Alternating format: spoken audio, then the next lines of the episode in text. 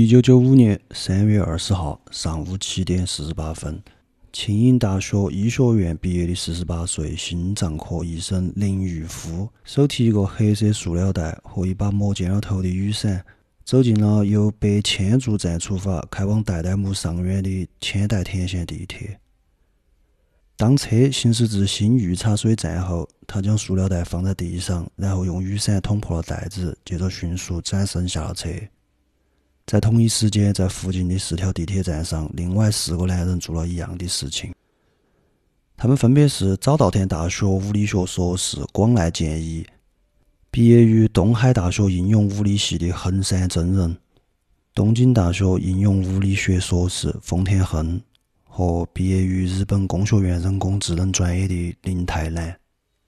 这个行为最后造成十三人死亡，六千人受伤。十四人终身残疾，因为他们的塑料袋里装着一种叫沙林的神经毒气。在他们的理解中，他们认为自己正在进行一种叫马哈姆德拉的修行，而这一切都要从一个盲人针灸师说起。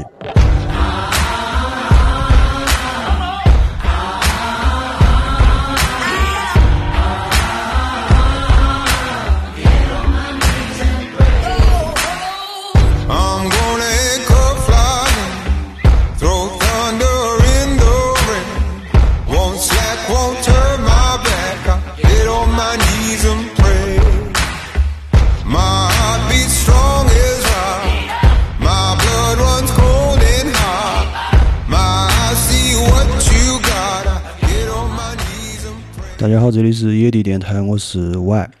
大家好，我是杜老师。OK，呃，上期就说要说邪教，但是呢，因为这个题材有点敏感，所以大家可能有些朋友看我们这次的题目会有点摸不到头脑哈，有点儿不容易过审。对，就是因为有点不容易过审，所以我们把名字稍微的改了一下。呃，如果你听完的话，你会晓得其实是很贴切切题的。那我们就直接开始吧。前面说的那一个针灸师傅，他名字叫松本治金夫，他生于一九五五年，日本的熊本县八代市。他呢，家里面一共九个兄弟，他排老七。这家人也不晓得咋回事嘛，反正运气不是很好。他除包括他在内，一共有三个人都身体上有一定的残疾。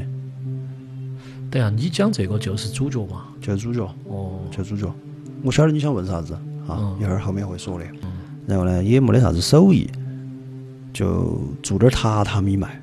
哦。家里面是做榻榻米生意的，比较清苦哈。九个娃儿，你想嘛？是。然后呢，他从小呢患有眼疾，不是说有三个残疾嘛？加他，他呢就是眼疾，有两说哈，一说是。幼儿型青光眼，一说是先天性白内障，反正不管它是哪种，一只眼睛是完全看不到的。然后另外一只眼睛呢，有百分之六十的那个视力。就是还是能感光。对，他另外一只眼睛看到点儿，相当于好像据说呃只有零点三，如果换成视力表的话，他另外一只零点三。所以说他从小呢就呃被送到了那个盲人学校里面。嗯，六岁就送进去了。六岁送进去之后，一直到二十岁才出来。哦。但通常这种情况，我们晓得娃娃会比较自卑噻，嘎，因为跟其他人不一样嘛，而且是盲人学校。是。但我们这个主角呢，主角嘛，肯定有不一样的哦，有点不一样的东西。他反而从小他都不觉得自卑，他还挺嗨的，相当于。嗯。为啥子呢？因为盲人学校里面他都是那种盲人，他呢还有一只眼睛看得到点儿。哦。对，他就觉得，所以他从小就觉得自己就像在那个学校里面，就像有超能力一样。嗯。因为人家都瞎子，他看到嘛。嗯。他就随时欺负那些小朋友。哦，他有点做坏事，反正我看。哦，又做坏事，据说还学过点啥子，学过点把式。啊，不晓得空手道还是啥子道吧。整了点儿。哦，整了点把式，然后呢，又一只眼睛看得到，那相当于在里面称王称霸了嘛？就据他同学说哈，从小就有点儿喜欢欺负人。有点儿喜欢支配别个，埋下点儿伏笔嘛，嘎，有点儿喜欢支配别个。然后呢，反正就一晃吧，到了二十岁，二十岁完了之后就毕业了噻，毕业就去一个专科学校，学了点啥子呢？推拿、针灸。所以说呢，我就说就是个盲人按摩师傅。一衣带水，我们国家也是一样的。哦，就搞点这些，就是个盲人按摩师傅。是。最开始呢，老大老实搞点针灸，小日子过得一般般吧，还结了婚。他人在哪儿呢？在东京吗？在那个他老家那边。先开始在他老家那边。哦。对，后面到东京去的。他呢就还结了婚，结了婚是在公交车上跟人家让座。嚯！认识一个一个一个一个女生，这个那女生呢就还也不嫌弃他，然后呢还跟他两个就谈恋爱了嘛，谈了一年就在一起了，就结婚了。嗯结了婚了，哦，结了婚了还生了娃娃，走上正规的前面对啊，前面二十年呢，就感觉对，甚至说我觉得还比较励志嘛，一个盲人嘛，成立了个家庭嘛，是，然后就还算是比较励志。呃，是，所有生了娃儿之后呢，就要说钱了噻，好像是两个还是三个，就想赚钱，而且他啊，据说从小都想都想挣钱。他哦，你你莫看啊，你莫看，还不止正人，他还是算是比较往上爬，成为人上人。对，对，你说对了。呃，在一边按摩一边针灸呢，还报考过两次东大。哦，呃，真的是东大法学系嘛。正规。哦，你晓得这个东大法学系出来，一般这个配置都是走日本政界的。等于说，哦，他不只是想过一般人生活，他想当人上人，就是从政。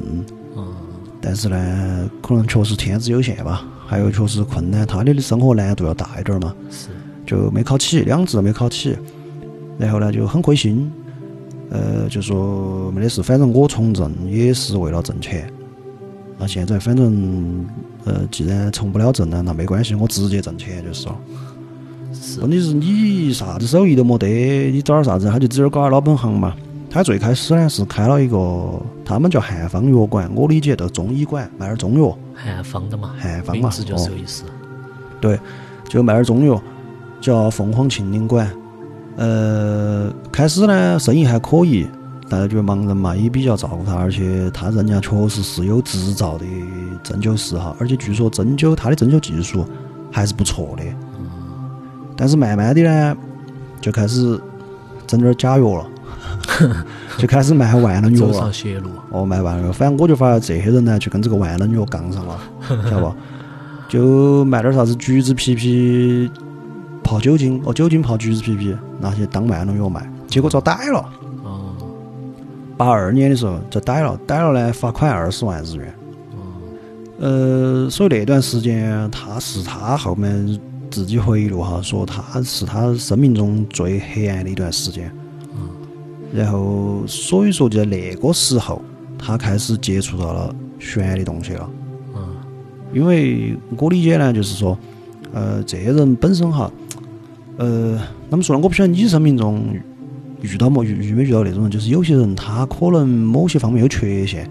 嗯，他反而他反而自尊心比一般人强。是这个很非常合理。对对，很容易他需要找补回来嘛？要找补回来。对。所以说，我是我遇到过那种人，不不是说不一定是那种身体上的缺陷哈，就是他可能他的某一部分吧有缺陷，然后反而他的自尊心比一般人还强，而且他是跟你相处的时候，他必须要显得我有一部分是比你强的，是，就那种感觉。心理学家一般这种时候就要开始从童年开始分析了。哦，他童年本身也不也不那个人，基本上九大九过的嘛。哦，而且他基本上没有过过那个童年生活，他从来都是在那个。学校里面长大的，他是个寄宿制学校。我估计那个时候妈老汉儿可能也管不上到嘛。而且刚刚战后，我就把他送到去了。反正各方面人家那儿是专业的，嘎，就不咋管了，相当于那种感觉。所以说呢，他就开始在那个时候接触到了关于神秘的这一块。他们当时啥子就是啥子瑜伽这些东西。他自学的瑜伽最开始是瑜伽和冥想。然后呢，自学了之后就越学越专了，还去了一趟印度。冥想这个东西，反正反正都要跟这些东西扯到扯点边。对，可是我觉得这么想的，就是说冥想这个东西，它有点像是一个基本盘，这个东西它可以发展成很多东西。是。哦，你反正整不对呢，就要整成其他的。呃，它有点像由内到外，反正就是身心控制那种味道。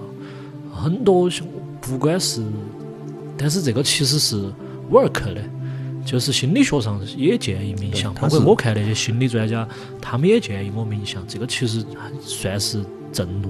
对对，它肯定是有用的嘛，它不止它不是只是安慰剂哈，不是安慰，它确实是有用的。哎，你建议你冥想，你你啥子啊？我 我开启嘛，开 启开启，你反正叫整啥子啊？有点儿哈。我卖橘皮炸台了。对。然后呢，去了呃，先搞搞两年瑜伽嘛，在印度学了两年瑜伽，回来之后就八四年的时候就开瑜伽馆嘛，这个也很容易理解噻。等于说从针灸十九了已经，八他五五年嘛，五年的84哦，差不多二十九了。对，然后就回来开了个瑜伽馆，叫做奥姆神仙会。哎了，，有点儿来了，来了，来了，来了，有那个意思了，嘎。但小子把这东西想的有点简单，嗯因为瑜伽馆的话，那市面上瑜伽馆多。对，虽然说我们那个时候可能嗯那个时期的中国可能不是啥晓得啥子瑜伽，但是日本那个时候最是最嗨的时候噻。八四年已经鼎盛了，马上要收购时代广场了。哦，是最嗨的时候嘛。然后呢，生意就不是很好，嗯，应该说很撇，不是不好，败感了。不是挫败，有点恼火了。嗯，有点恼火就要想办法了。这个子开始从这个时候开始哈，就是正儿八经的开始想邪招了。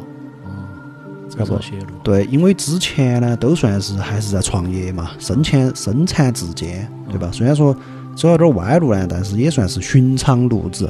他对外卖点假药也算是寻常路子。是是是，但是这个时候他就开始这个，他就想了个办法，因为那个时候我不晓得你有没有印象啊，八十年代的时候的啥子气功啊、人体开发啊、超能力啊，这个有点火。我不晓得我九五年的。我也是看书上的，我毕竟九九年的，对吧？我也是看书上学的。师这个我晓得。哦，在那个年代，呃，我们那儿不是还有个海顿法师呢？你晓得吗？是不，我不是说海顿法师，海顿法师就是个普通的那个，但是他有几个徒弟，据说有点神，也行。不说名字了嘛？耶，哦，咋了？咋了？咋了？有几个徒弟，据说我听到的都说啥子大兴安岭燃火，都是都是啥子，最后他发的功，然后把那个火灭了的。本书，专门讲这些起了意思。对，然后还有啥子美国要打中国，发颗导弹过来，他发功可以让导弹转弯啊这些。是，反正反正就是那段时间嘛包括听得进去。对对，他那段时间火嘛。现在我们站到现在来说，都觉得他们怎么怎么样。那段时间你身在其中，你肯定也不觉得，你就觉得这个好像都是一样，而且到处在报道。是包括你记不记得那段时间，有些电影，就是香港那边电影，就描写我们大陆这边都都都描写的啥子国家在研究这个，然后有一波是这种政府控制的人有特异功能呢，就赌神里面不是都是啥子大军呢，是哦发功呢 那种。是是是，都有这种。哦对，反正就是那段时间这个概念很火，嗯，他就想用这个把法子，他找了个摄影师，给他拍了一张照，悬空了。悬空。哦，对。，从那儿他就开始宣称自己能悬空，哦，他有超能力。是。所以说这个东西发出去之后反响很好，因为那个时候呢，一是 PS 技术呢没有还不咋得，大家就感觉照片拍下来就是真的嘛，对吧？是是是。虽然说按一个摄影师的角度，现在我们都晓得快门速度快点儿，跳起来拍一张都在天上飞，但是那个时候他不是所有人都懂这个的。而且人比较朴实，我觉得这个是个大前提，就是你要去做这些事情，大家都要去信你，就是这个是个大前提。对，搞两年生意比较好，然后呢又在八六年的时候就宣称去了喜马拉雅山修道，而且在那儿呢得到了觉悟，完成了所谓的最终解脱。回来之后名字也改了，就改成了我们现在全世界人民都为之唾弃，到今时至今天，在日本恐怕也是能指幼儿液体的名字，麻原彰晃。哦，是所以你开始说他是不是主角，我晓得名字不对嘛。是。对他那个时候改的名字，现在这个是基本上属于禁词。我看了一下，就是说有些动漫里面，比如说有描写到他们这个主持或者他本人的这个，如果说一旦播出来了，这个是个演出事故，是吧？呃，是个播出事故。哦、这个后面要讲，其实我理解后面会说这个，就是他后面的事情。然后呢，同时在八七年把奥姆圣贤会更名为奥姆真理教，哦，大事件。哦，大事件。这个呢就开始纯粹走上邪路了啊。是。呃，当时不是招了很多学生嘛，因为能扶人悬空噻，嗯就招了很多学生，就开始等于说也有钱了。他还是以那种瑜伽这种冥想这种来来作为他招生的这种资本的吧，应该是。呃，超能力，他当时在直接就超能力直接就说直接就明说超能力，而且他那个那张照片登的那本杂志就是一本研究超能力的杂志，那个时候社社会上有很多这些。哎，我记得我们小时候也有，小时候有吗？有有有有。你不九五年的吗？我九九年晓不得这个，我生的早两年。我反正没看到过哈。嗯当时就有钱了嘛，因为有点学问就有钱了，就开始他的心里面的宏愿就开始觉得有搞。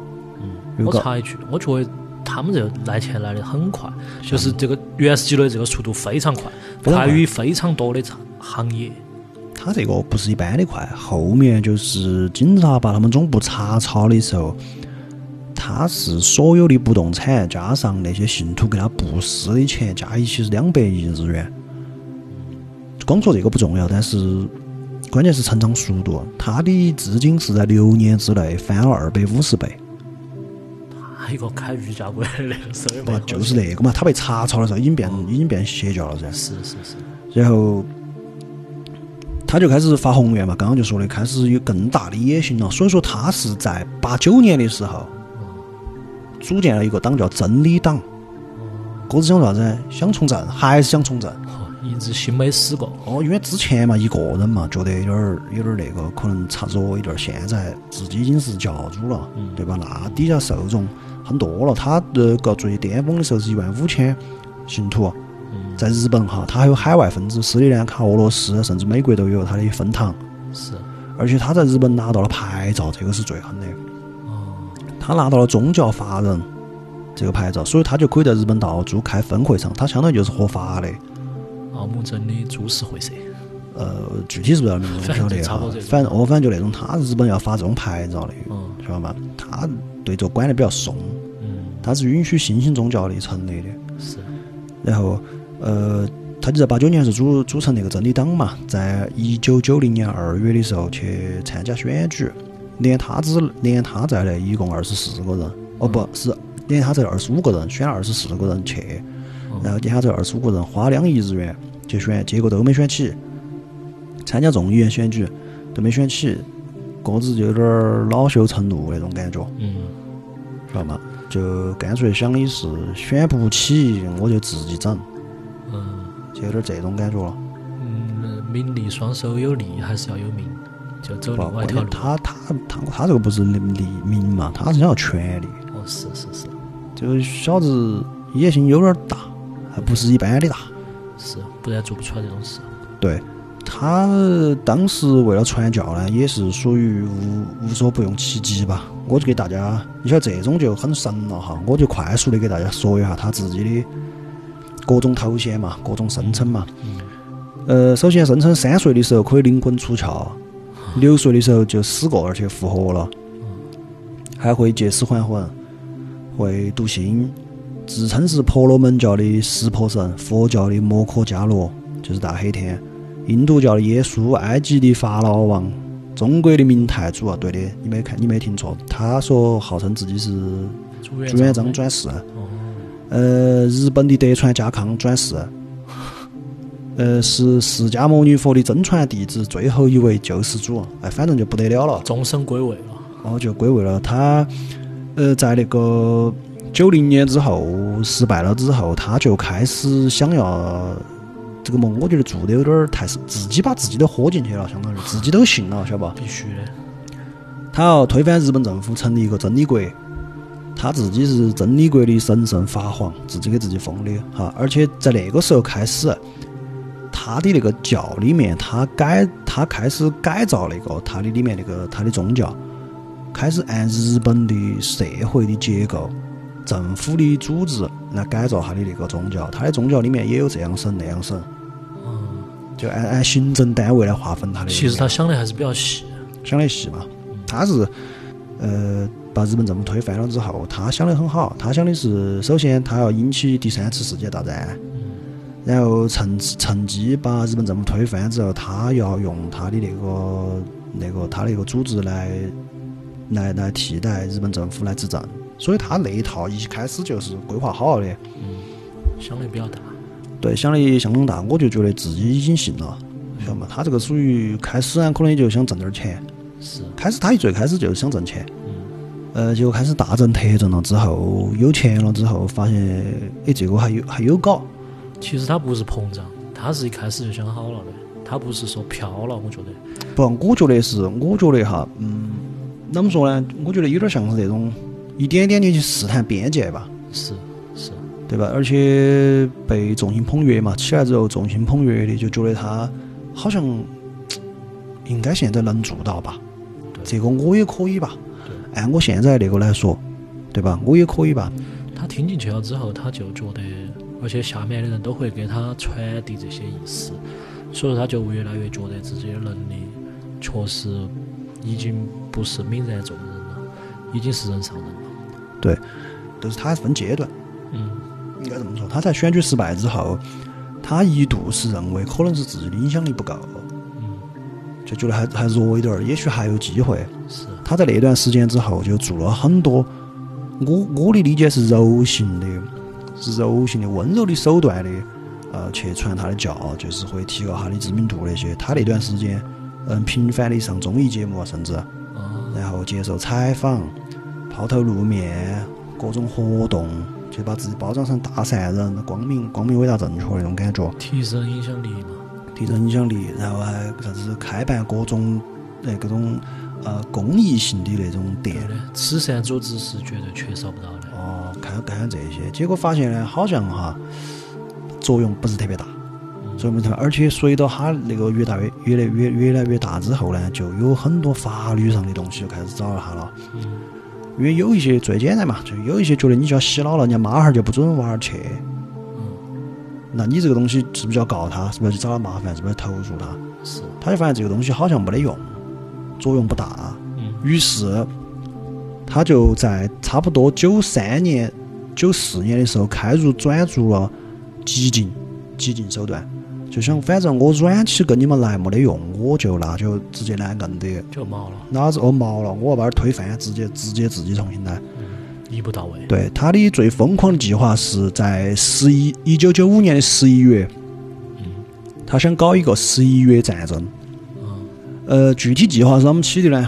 在日本，在一九九五年的十一月，日本国会开幕仪式上，使用军用直升机向整个东京散播毒气，直接杀死天皇和所有内阁成员以及一千二百万东京市民，趁机控制核设施，然后他的私人武装在东京湾登陆，然后使用使用他们他认为他当时能够掌握核武器，然后攻击美国首都，挑起美国和日本的战争，挑起第三次世界大战，然后借机统治日本，最后统治全世界。啊，呃，壳子就这么重的，这个我都觉得 我们正常人没法理解哈，我们正常人没法理解，这个很正常，可能在他的心目中，这个就是有可能的嘛。是，对。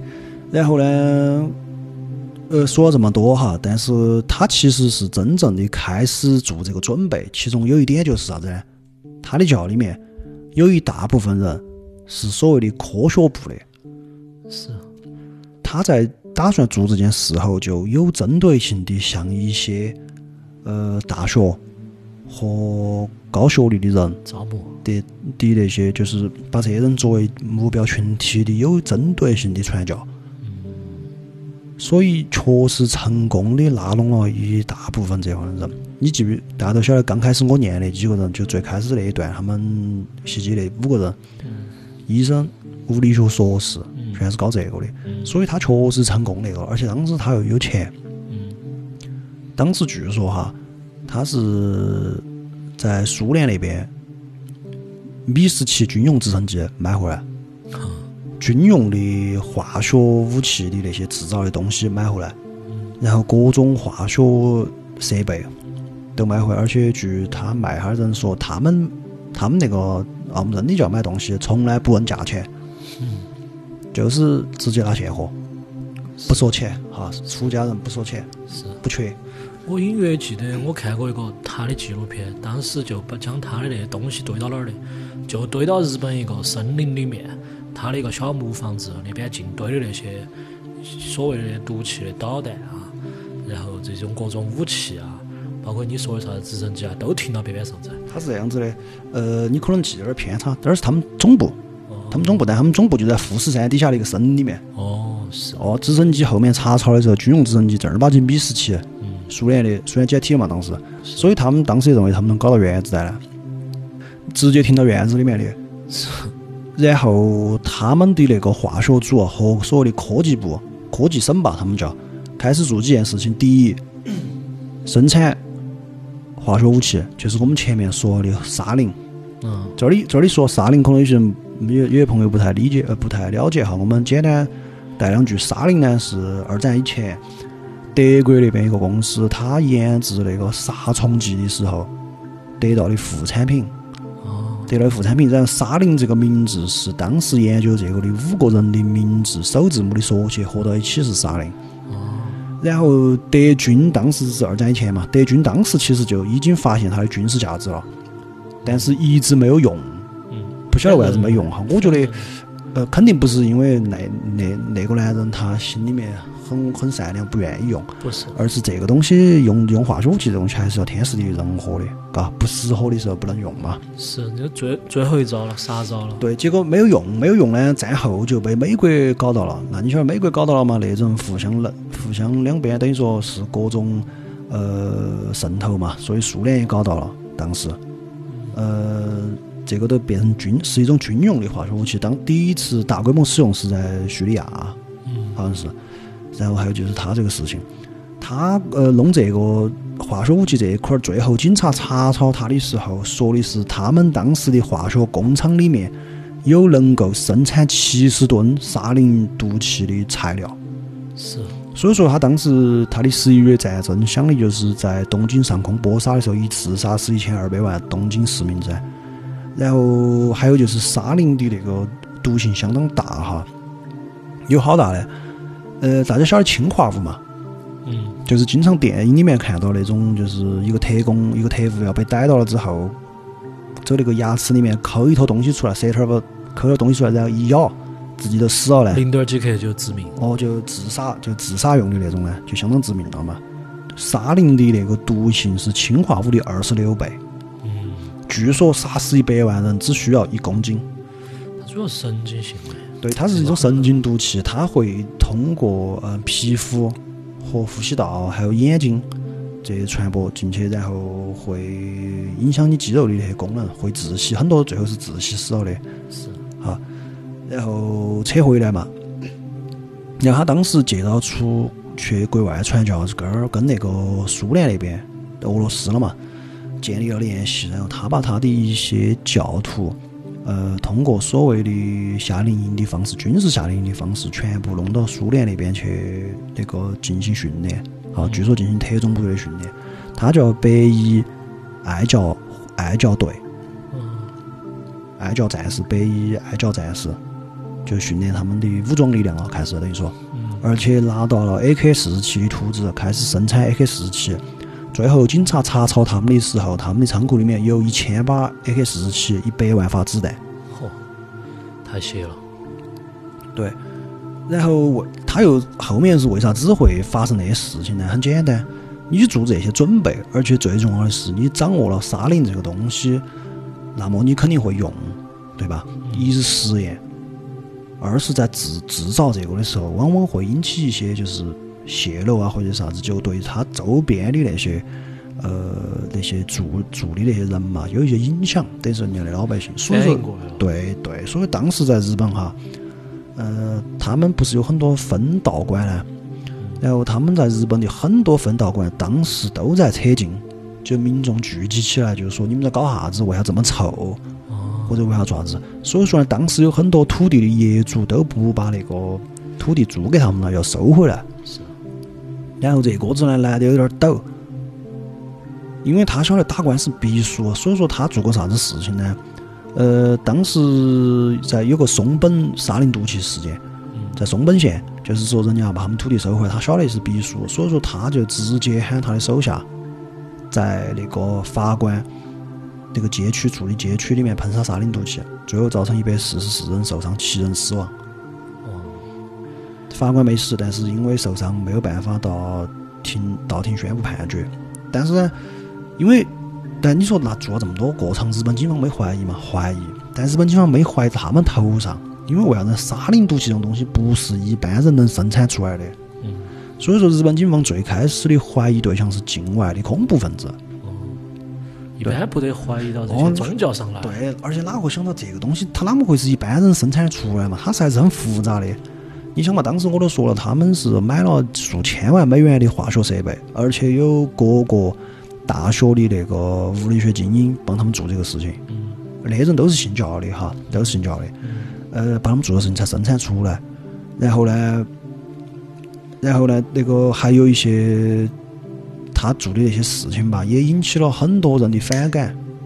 就比如说，在八九年的时候，有一个日本的反邪教的律师叫坂本提，就公开怀疑他，就公开怀疑他。反应过来了这些。对对，那个肯定了，你越吹越神了，晓得吗？而且你一个社会，不管说再做啥子，他始终是有清醒的人的。是，对吧而且何况日本这种何况对，而且还有一些人家妈老汉儿这些自己娃在里面陷了，就因为他的教义是很深的哈，他他的教义是很极端的。旁边岛就是喊你，呃，他是他教义这么分的，如果你是在家弟子，你入会只需要交那个入会费就行了。嗯，但如果你想进进阶，那你就要专门出家，变成出家弟子，就要到他的道场里面去做到。工作首先是要辞了嘛，就全职了嘛。全职了，脱产了等于说。哦，脱产了。对，虽然不算，关键是旁边头就是喊你把全部身家捐出来。哦，这个。对，而且有一些人家不愿意捐的呢，咋办呢？上手段，上啥手段呢？LSD 给你喂起，哦，开始这种置换了。哦，然后呢，电击电起，把你人整得疯疯癫癫的时候，喊你签，给整这些了。你这个东西肯定是会有反噬，肯定会引起注意的。当时在八九年的时候哈，他整个这个就很很暴力，跟我们传统想象的那种这种教，它一般还是以所谓就是劝人向善这种还是不一样，他太极端了。对，而且最主要的是，我觉得他是这个掌握武装了，而且开始我就觉得他在一点一点的试探这个世界的边界，就觉得哦，原来我这样也没得啥子。我觉得是他自己已经确实信进去了，而且感觉自己有点儿受不到了，要不到台了，已经。对自己肯定是信进去了，晓得吗？然后说回来讲那个律师事情，这个我是一定要讲一下，因为他的手段极其残忍。那个那个事情是咋回事啊？那个那个律师当时呃公开质疑他，因为他那段时间不是很跳闸嘛，有段时间在媒体上出现嘛，律师就说你是假的，因为他说他自己跟人不一样嘛。律师说他这样子，你把你的血弄出来，我们去化验。他说自己的血是有各种神奇能量的，他的血是要卖钱的哈。嗯呃，他是在那个他传教的过程中，他的毛发、他的血、他的洗澡水都是要卖钱的，是按毫升对，分罐按来卖。毫升卖的，对。他的血就是，据说他的血是一百万日元一小瓶，而且不是纯的血，是那个里面含有他的血的东西。是，但是绝对有人听得进去，那绝对买的，。那都妥妥的嘛。呃，三根儿头发是五千日元，呃，装到口袋里面当护身符，然后肯定就有人来反嘛。那个律师就说，那我们就当场对对质。他说可以，对自己也信进去了，他就真的把自己血给人家了，人家采了，采了就一对质，发现跟普通人没两样。人家那个律师就相当于是在电视台里面要在电视台找一个黄金时段曝光这个事情。律师也是过了关，律师那个脾气有点大。专门的反邪教律师，晓得吗？嗯，是。对结果遇到他这种疯子，直接派了派了他的教徒过去，把人家一家三口灭口了。哦，又打事件了。这个我就觉得已经丧心病狂了，晓得吗？已经要就是你要不到，已经哎心里面没得法律这一说了，晓得吗？自己都信了，他们发是啥子律呢？他都要成立国家了，还哦发啥子律？哦哦，自己有自己武装。然然然后呢，都因为这些事情，实际上警方就盯到他们了，只是没有想到他们能制造沙林毒气，所以说在前面几次出现沙林毒气的时候呢，没有去查他们，觉得是境外恐怖势力。主要沙林毒气太极端了。对，而且就是当时日本警方只是觉得这是一个很麻烦的新兴教会，就经常有这样官司那样官司，反正都跟这个教会有关，但没想到他们已经做到这做到这种程度了。嗯，所以说，为啥子才会有发生开头的那个事情？因为那个事情发生在一九九五年嘛，日本地铁沙林毒气案嘛，对吧？他是为啥子呢？是因为他在呃三月十八号的时候，那个那个毒气案是在三月二十号实行的，对吧？在三月十八号的时候，有两个警察局里面内部的消息给他说的出来，出来说的是警察准备在三月二十二号的时候动他了，要收网了，要收网了，就要查他了，不管是不是他，反正严重怀疑他嘛，因为你那个东西那些设备的啥都摆那儿，一查就马上穿了噻。是，所以他当时就想，这个时间我必须要拖，因为为啥子？你记不记得我说有个十一月战争嘛？是，这是他的最重要的事情，就是他的十一月战争，那个是要在一九九五年的十一月日本国会开幕式上那个时候进行的，所以说他必须要拖到那个时候。它有个严格的时间线。对他必须要拖到那个时候，所以他就想了个办啥办法呢？就是所谓的就呃扑火呃救火的最好办法就是放一把更大的火。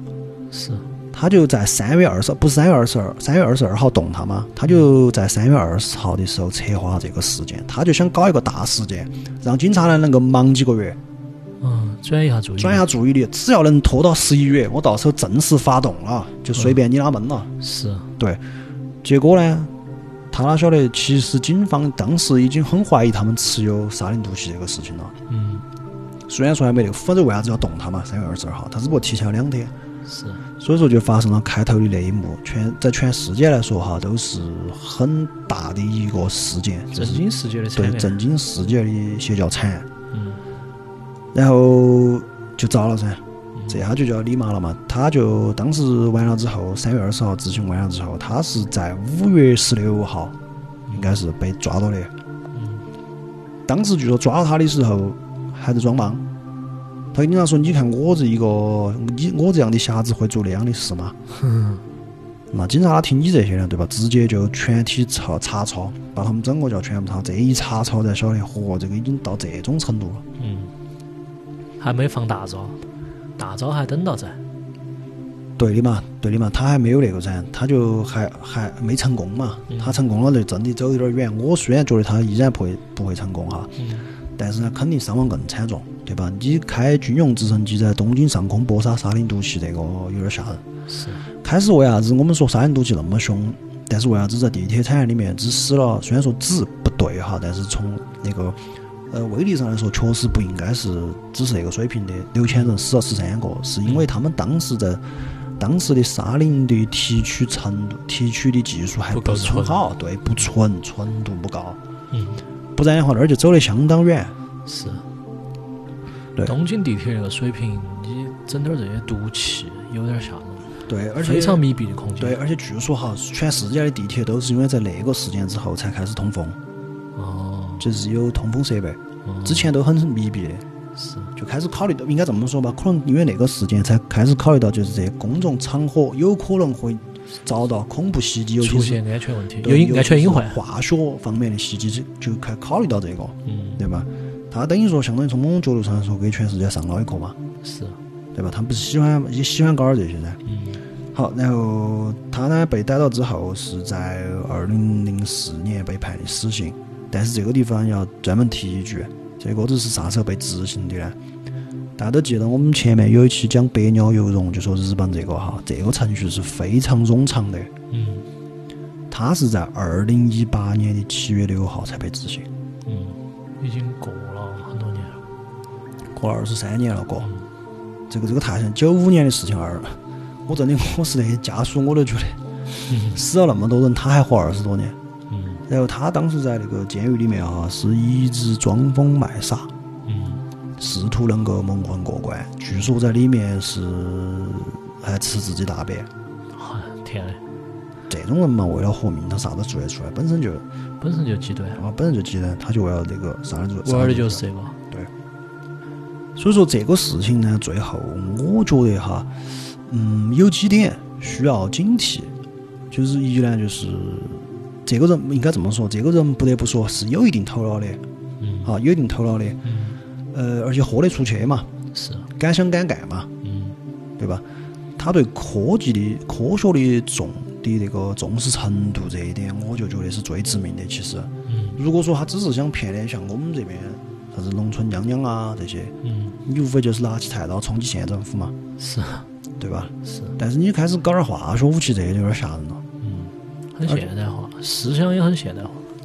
对，它是完全是一个按一个国家的那个模式。的模式来来来弄它的宗教的。嗯。所以说这个事情就给我们的启示吧，就是说这些新兴宗教哈，呃呃会有很多，而且有各种各样的变体，嗯对吧？然后呢，就是随着时间的进步，社会的进步，也有大家也面临到更多的挑战，我觉得。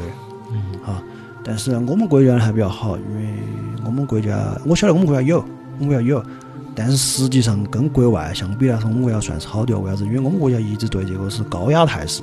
是治理得很好的，我觉得。对对，呃，在国外好，像日本这些地方，为啥子他开始不管？因为我说人家是合法的，嗯包括美国嘛，嗯，他都允许各种各样的新兴宗教出现。在我们国家，你很少听到这些，是，对吧？所以这一点我是觉得双双手双脚赞成哈。对，国情不一样。对，而且咋说呢？对于宗教这一块，呃，这样子嘛，可能今天在听的一些观众里面，或者一个听众里面，可能有一些有这个东西的需求。那么在我们国内，呃，我建议呢，如果你一定要，我首先提供一个数据吧，就是说在我们国家的邪教里面，我们叫我们国家不能不能回避这个问题哈，我们国家确实有。嗯呃，我们国家的邪教里面百分之八十是跟基督教有关的。嗯那么也就是说，你如果要信教，尤其是基督教的话，可能你需要注意一点。嗯呃，我们国家的宗教的呃基督教的情况是这样子的，分三自教会和家庭教会。嗯所谓的三自教会呢，就自己百度。呃呃，简单说就是官方承认的教会，就三自教会。这些教会是啥子呢？就是你在街上看到那些修了教堂的那些。嗯所以说这种呢，我觉得你如果一定要信的话，那么你最好先去三自教会。选择官方承认。选择官方承认的教会，这个很好辨别的，就是街上有大教堂的那些。嗯啊，然后还有一部分呢，就是家庭教会，在我们国家，呃，二零一零年的数据哈，有八十万个家庭教会。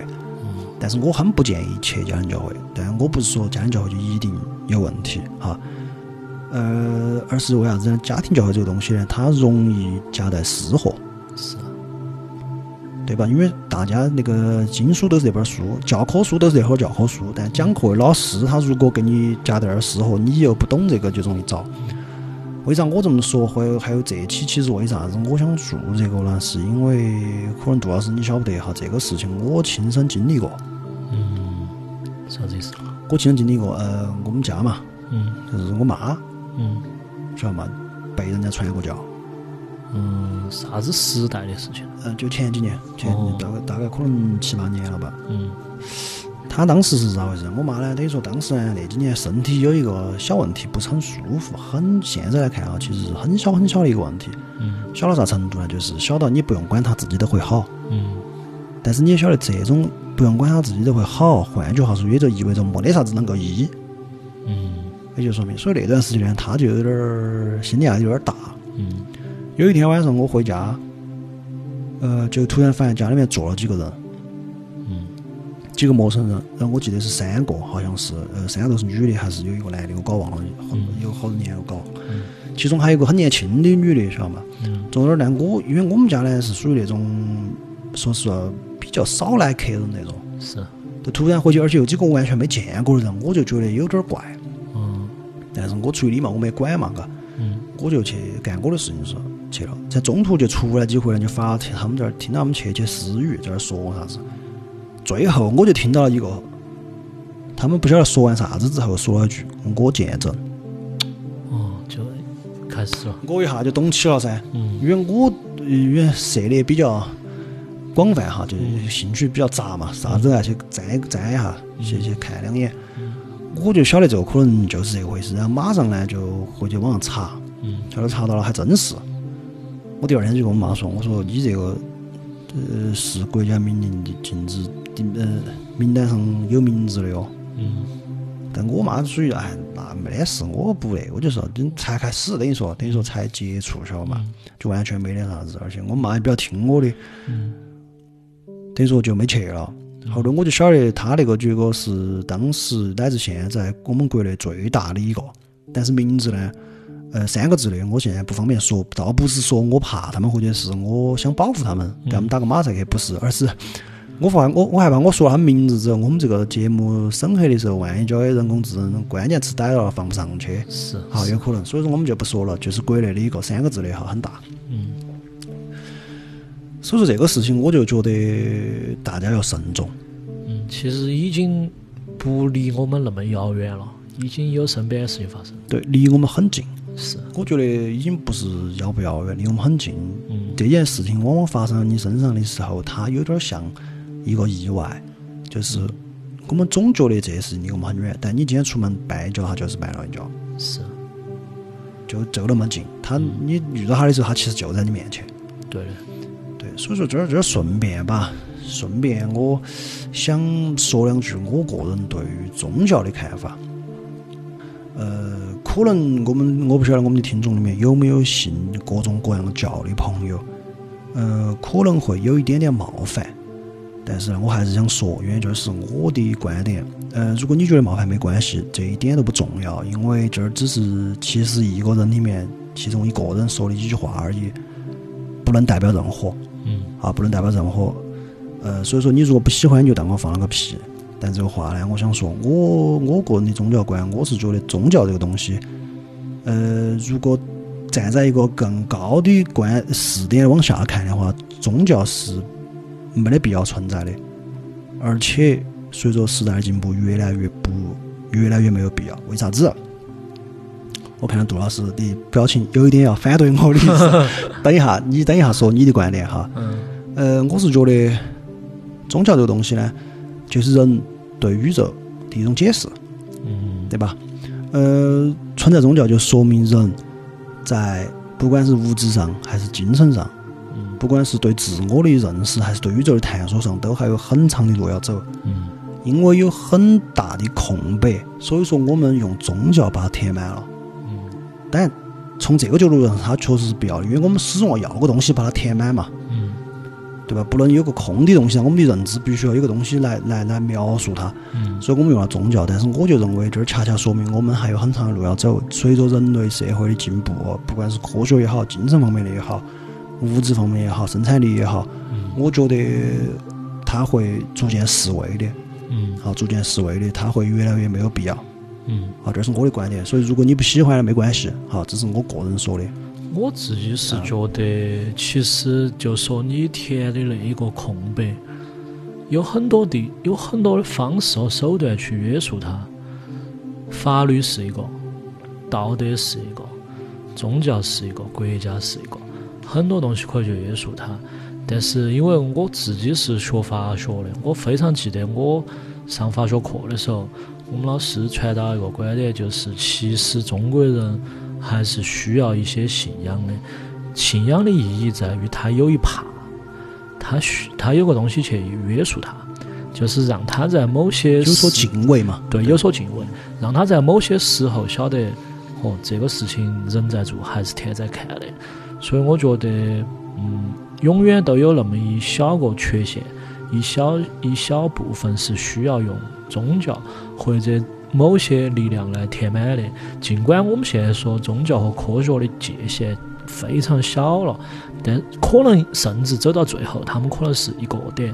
但我觉得这个事情，我自己的观点是，呃，需要，但是呢，要非常谨慎、审慎，甚至科学的去看待这个事情。对其实你这么一说呢，我觉得可能我刚那个试点哈，有点过于理性了，有点过于近乎没有人情的理性了，是，所以说才会出现那种。但是反正这就是我们的观点嘛，嘎，大家听听一个耍哈。而且这个事情为啥子说这个东西呢？还有跟我们电台本身有关，因为大家晓得我们野地电台是一个定位猎奇的这个东西的一个电台，所以有时候呢会讲一些啥子灵异故事也好，啥子外星人也好。就是比较玄的、怪力乱神的东西。但是呢，我们讲这个，哈，今天在这儿给大家说，是我们是娱乐的目的来讲它，对吧？我们就这么孤往言之，你们呢孤往听之。我们这么一说，你们那么一听，大家开心就好。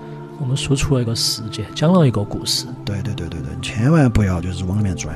最后吧，我觉得呢，还是有一点点，嗯。呃，我希望这个这种节目听完能够给大家一些实际的帮助，所以说我自己是总结了一些，就是如何判别身边的那些邪教的这个东西。嗯，如果大家对这个比较感兴趣呢，我建议大家可以登录那个中国反邪教网，上面有很多更详细、更专业的资讯哈。